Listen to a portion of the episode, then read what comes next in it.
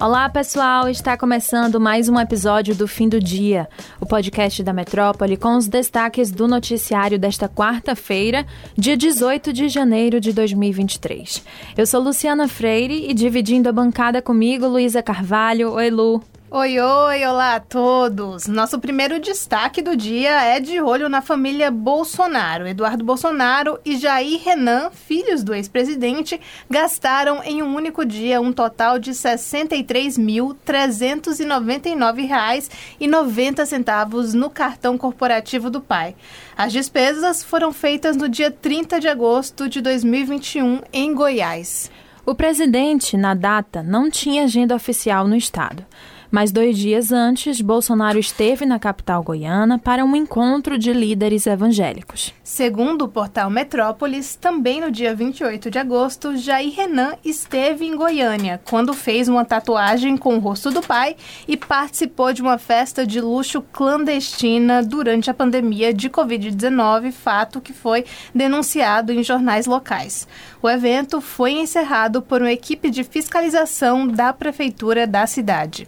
Eduardo Bolsonaro, por sua vez, foi a uma homenagem aos policiais que participaram da operação que resultou na captura e morte de Lázaro Barbosa, que matou uma família no Distrito Federal, além de comparecer a uma cerimônia de entrega de diplomas a policiais civis. Vocês podem conferir a lista completa das compras no metro1.com.br. Nesta quarta-feira, 18, o presidente Lula, do PT, afirmou ter acontecido uma tentativa de golpe por gente preparada nos ataques golpistas de 8 de janeiro. Na data, bolsonaristas invadiram e depredaram o Congresso Nacional, o Supremo Tribunal Federal e o Palácio do Planalto. Para o petista, o ataque foi gestado durante o governo de Jair Bolsonaro, que é culpado porque passou quatro anos instigando o povo a ter ódio, foi o que Lula disse. Lula também lamentou os ataques terem acontecido uma semana depois do que ele chamou de posse mais emocionante que este país já conheceu. Anteriormente, Lula disse estar convencido de que as portas do Palácio do Planalto foram abertas. Em entrevista ao jornal Estadão na última sexta-feira, o presidente também admitiu ter perdido a confiança em parte dos militares. No episódio de terça-feira do fim do dia, comentamos que o mandatário dispensou 40 militares que atuavam na coordenação de administração do Palácio da Alvorada. Isso mesmo. E ainda sobre os ataques, o ministro do Supremo Tribunal Federal, Alexandre de Moraes, determinou até ontem, dia 17 de janeiro, a conversão em preventiva, sem um prazo definido, de 140 prisões em flagrante decorrentes dos atos.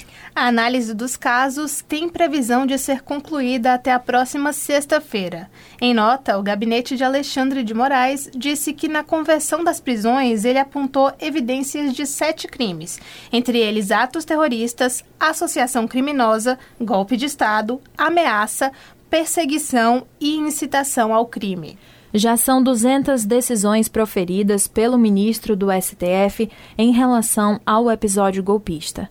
Outras 60 pessoas foram liberadas e tiveram as prisões substituídas por outras medidas cautelares, como o uso de tornozeleira eletrônica, apresentação semanal ao juízo e proibição de se ausentar do país. Em todos os casos, portes de arma ficam suspensos e os envolvidos também ficam proibidos de conversarem entre si e de utilizar redes sociais. Para o ministro, houve flagrante afronta à manutenção do Estado Democrático de Direito em um evidente descompasso com a garantia da liberdade de expressão.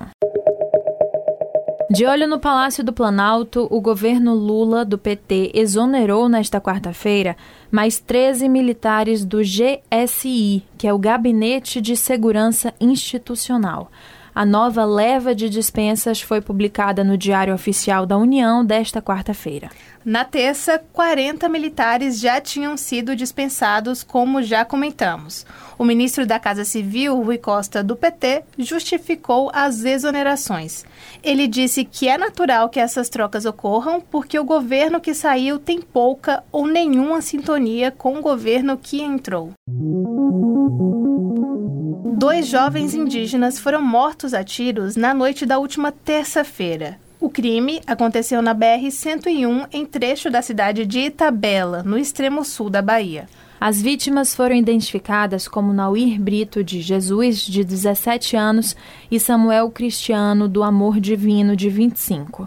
Segundo a Polícia Civil, eles foram baleados por volta das 5 da tarde, quando seguiam para uma fazenda no povoado de Montinho a fazenda foi ocupada por um grupo indígena no processo de retomada feito pelos povos pataxós da região extremo sul.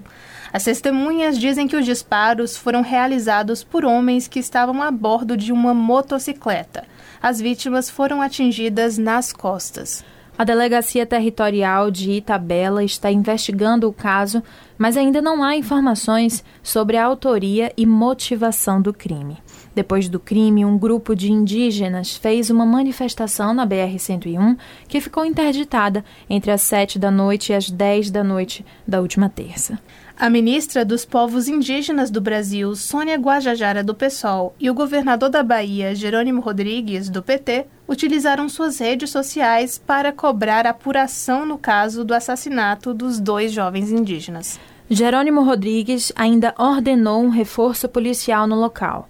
Já a ministra acionou o Ministério da Justiça para enviar a Força Nacional para a região. Vamos acompanhar esse caso. Um relatório da Organização das Nações Unidas para a Alimentação e Agricultura, que é a FAO, divulgado nesta quarta-feira, mostra que o custo de uma alimentação saudável na América Latina e no Caribe é o mais caro do mundo. A publicação aponta que 131 milhões e 300 mil pessoas dessas regiões não poderiam pagar por uma dieta saudável em 2020.